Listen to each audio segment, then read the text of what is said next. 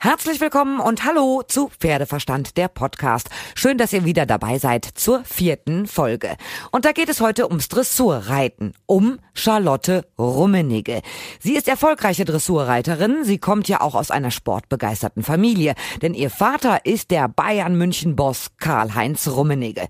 Aber Tochter Charlotte steht lieber selbst auf dem Reitplatz als auf dem Fußballplatz. Sie hat gleich mehrere Pferde im Stall und will in den ganz großen Sport.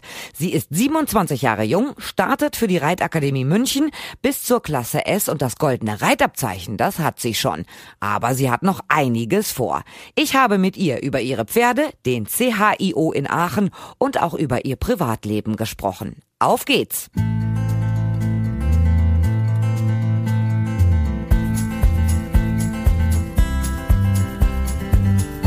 Der neuen Folge von Pferdeverstand, der Podcast, freue ich mich sehr, dass ich Charlotte Rummenigge, naja, eigentlich schon ein bisschen überfallen durfte, mir ein Interview zu geben. Erstmal vielen herzlichen Dank, dass Sie sich bereit erklärt haben. Sehr gerne. Ich habe gerade einen Ritt gesehen bei der äh, Sichtung für die WM der jungen Dressurpferde. Sie sind da geritten mit der sechsjährigen Lemony Braune Stute von Lemony Snicket, Mutter von Wolkentanz 1. Äh, ihr Fazit, wie ist es denn gelaufen? Äh, also ich bin sehr zufrieden mit meiner Prüfung. Ich hatte leider einen teuren Fehler in der Rechtstraversale, sie mir angaloppiert. Dafür hatte ich aber eine, glaube ich, sehr gute Schritttour und zwei wunderschöne Wechsel ähm, durchgesprungen. Und ja, ich bin mit dem Pferd sehr zufrieden, weil wir haben hier mittlerweile 30 Grad, den dritten Tag im Training und die Pferde sind dann doch auch irgendwann mal ein bisschen müde und ähm, Kulisse ist jetzt ja auch ein bisschen da.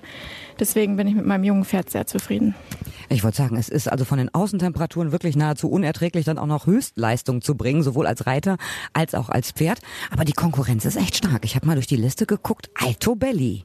Ja, also ähm, hier sind äh, sehr, sehr, sehr gute Pferde, aber hier geht es natürlich auch um die Weltmeisterschaftssichtung. Also was will man erwarten? Damit haben wir gerechnet. Und ich glaube, so eine Stute dann so zu präsentieren, das muss einfach, da muss sehr viel äh, an dem Tag äh, gut klappen, dass man da mitkommt, weil so viele tolle Hengste da sind. Ähm, und deswegen sind wir mal gespannt, aber ich denke, das wird eher schwierig. Also ich finde, für ein sechsjähriges Pferd wird ja auch schon echt viel verlangt. Wenn man überlegt, die sind ja wirklich erst sechs, die sind noch ein bisschen grün hinter den Ohren, die dürfen natürlich auch noch Fehler machen. Ähm, wo sehen Sie denn die Stärken bei Ihrer Stute? Also ich muss zumal einmal sagen, dass meine Stute, glaube ich, 1,77, 1,78 groß ist und echt, ähm, wir sie vor anderthalb Jahren gekauft haben und nur am Wachsen ist und dadurch auch manchmal einfach Balanceprobleme zustande kommen, die ich hier aber überhaupt nicht verübel, weil, wie gesagt, das sind junge Pferde und da ist nun mal noch nicht alles so einfach und es wird viel abverlangt. Ich sehe, glaube ich, meine Stärken darin, dass ich äh, eben, wie gesagt, ein großrahmiges Pferd habe, ein Pferd, das, glaube ich, auffällt mit sehr viel Schwung und Kadenz, ähm, die eine schöne Maultätigkeit hat und eine tolle Anlehnung, die man so relativ unkompliziert reiten kann. Sie sind, wenn ich richtig recherchiert habe, äh, Geburtsjahrgang 1991, sehr, sehr jung also noch und schon das goldene Reitabzeichen in der Tasche. Wie geht sowas? Ja, es gibt ja Leute, die haben es noch viel früher erreicht als ich. Ich muss sagen, ich habe ein ganz, ganz tolles Pferd, Fidelio, der mir das ermöglicht hat, der alle zehn Siege mit mir erritten hat, ähm, dem ich unglaublich viel zu verdanken habe, ähm, der ja nach wie vor bei mir ist. Und ähm, mit dem hat es geklappt. Das, dem Pferd habe ich das zu verdanken, ja. Und was macht er jetzt? Ist er im Vorruhestand oder hat er noch Pause? Er hat momentan noch Pause. Ähm, er hat sich einen kleinen Krankenschein abgeholt, aber wir sind dabei, ihn wieder aufzubauen und hoffentlich dann irgendwann wieder im Compris-Sport äh, anzugreifen. Das ist ähm, auch schon eine Herausforderung. Aber ich habe gesehen, Sie haben ja mehrere Pferde am Start. Also jetzt noch zwei weitere heiße Eisen im Feuer. Das ist aber auch schon eine Aufgabe, mit mehreren Pferden auf unterschiedlichem Niveau, bundesweit, teilweise auch im Ausland, unterwegs zu sein. Ja, also ich habe momentan wirklich einige Pferde. Ich bin da auch echt sehr froh und habe mit jedem einzelnen Pferd, glaube ich, ein sehr gutes Pferd und ich mag alle Pferde sehr gerne. Es ist auch echt nur möglich mit dem Team, das wir zu Hause haben. Ich habe eine ganz tolle Pflegerin zu Hause, die das jetzt gerade alles macht, die auch reiten kann.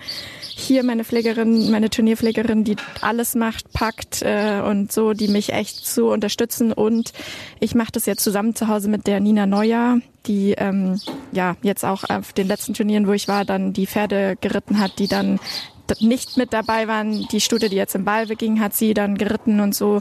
Und wir wechseln uns da so ein bisschen ab und haben da so ein sehr kleines, aber feines und zufriedenstellendes Team für uns gebildet, wobei wir auch viel Unterstützung haben von Viktoria Michalke, Monika Theodorescu, Johnny Hilberath. Also wir haben einige Leute, die äh, sich sehr viel Mühe mit uns machen.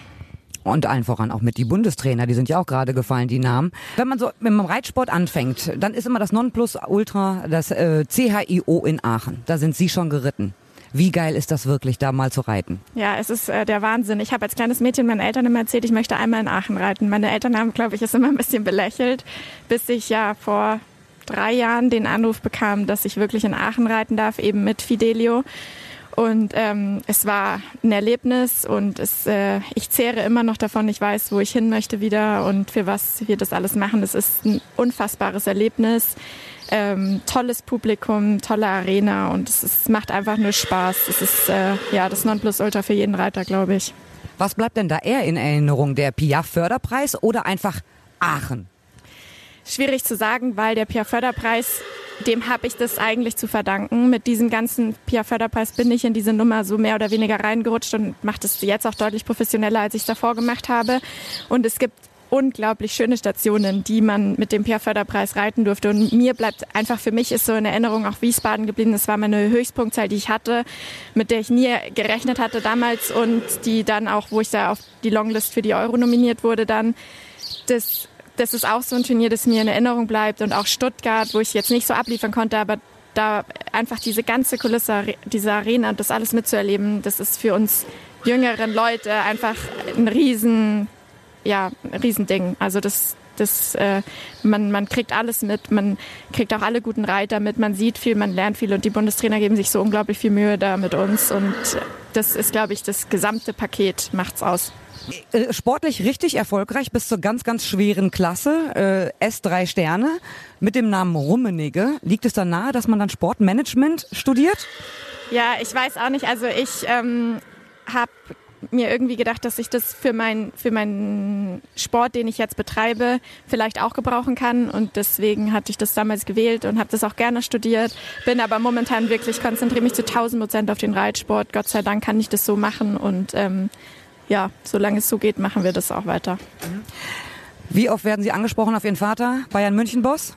Sehr oft, aber mich stört es nicht. Denken viele vielleicht, mich stört's, aber ähm, ich habe gar kein Problem damit. Also ich, es ist, ich bin die Tochter und ich bin da auch äh, im Endeffekt ja auch irgendwo stolz auf. Ich habe von meinem Papa viel mitgenommen, sportlich gesehen und deswegen ist es schon in Ordnung.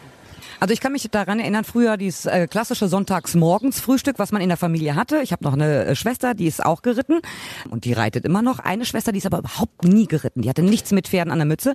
Und sonntags morgens gab es bei uns immer die klassischen Pferdethemen, die am Frühstückstisch diskutiert wurden und wirklich bis ins letzte Detail. Meine ältere Schwester war dann manchmal genervt. Welche Themen waren denn bei Ihnen eher am Frühstückstisch Thema? Fußball oder Pferde? Also bei uns ist ganz klar Fußball am Frühstückstisch. Deswegen hatte ich mir ja, hab meinen Mann sein Vater war ja mein Trainer, bei denen ist dann Reitsport am Frühstückstisch, so wechseln wir uns ab. Also ich kann beides gut, ich mag beides und äh, ich bin generell, glaube ich, sehr sportaffin. Ich finde alle Sportarten toll, ich schaue mir auch alles im Fernsehen an und mich interessiert alles und äh, selber als Hochleistungssportlerin weiß ich auch, was die anderen da alle leisten. Deswegen finde ich eigentlich jede Sportart sehr interessant. Wo geht's denn hin in den nächsten fünf Jahren? Wo sehen Sie sich? Ja. Dies Jahr wieder in Aachen? Also dieses Jahr sicher nicht in Aachen. Schwierige Frage. Ich bin überhaupt kein Freund davon, sich so weite Ziele zu stecken, weil man weiß nie, wo die Reise hingeht. Man weiß nie, was passiert. Prinzipiell mit den Pferden habe ich viel vor, aber ich möchte auch Kinder haben und da wird sicher irgendwann meine Pause eingelegt und dann wird man sehen, wo es hingeht. Ich gebe mir mein, ich gebe mein Bestes und sehe so von, von zwei Monaten voraus und dann geht's weiter. Vor Dingen, Sie sind ja auch noch relativ frisch verheiratet. Ne? Im letzten Sommer 2018 haben Sie geheiratet. Wie ist es denn so als Ehefrau? Ja, es ist wunderschön und ja, eigentlich verändert sich nicht sonderlich viel, solange man, glaube ich, noch kein Kind hat. ist Es ziemlich ähnlich. Und ihr, ihr Mann kommt damit klar, dass Sie ständig und dauernd auf Reitturnieren unterwegs sind? Ja, der kommt gut damit klar. Ich meine, den, der kennt es von zu Hause. Seine Schwester und sein Vater reiten ja auch und deswegen hat er da, der ist eigentlich öfter dabei, wenn es geht und der kann es auch sehr gut beurteilen und ja, fiebert jetzt, glaube ich, auch sehr groß mit, wie es hier ausgehen wird. Mal gucken. Vielen, vielen herzlichen Dank für das Interview. Ich wünsche Ihnen alles, alles Gute für die Zukunft. Dankeschön. Danke auch. Vielen Dank.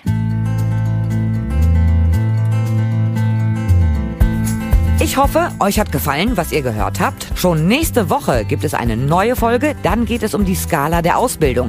Sie ist doch das Herzstück der klassischen Reitlehre. Takt, Losgelassenheit, Anlehnung, Schwung, gerade Richtung und Versammlung. Warum ist diese Reihenfolge die einzig richtige? Und warum es nicht andersrum geht? Dies und viel mehr klären wir das nächste Mal. Und ihr könnt mir schreiben, ganz einfach über pferdeverstand.podcastfabrik.de, über die Facebook-Seite oder auch über Instagram. Ich freue mich auf das nächste Mal, hoffe, dass ihr dann wieder dabei seid, wenn es heißt Pferdeverstand, der Podcast.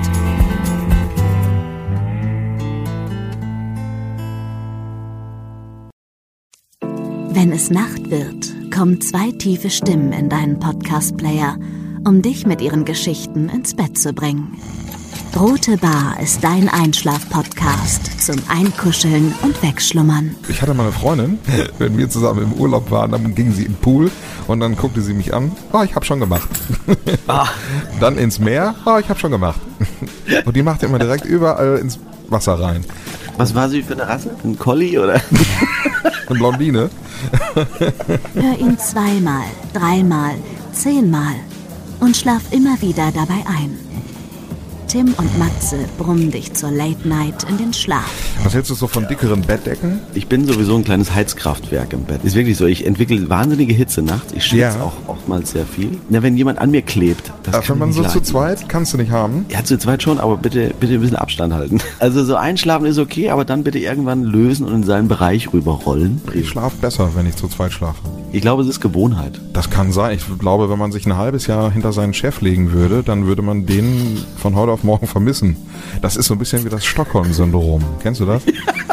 Wenn der Entführer von einem lässt, dann vermisst man den. Schöne Träume mit Rote Bar Podcast, dem entspanntesten Podcast in Deutschland.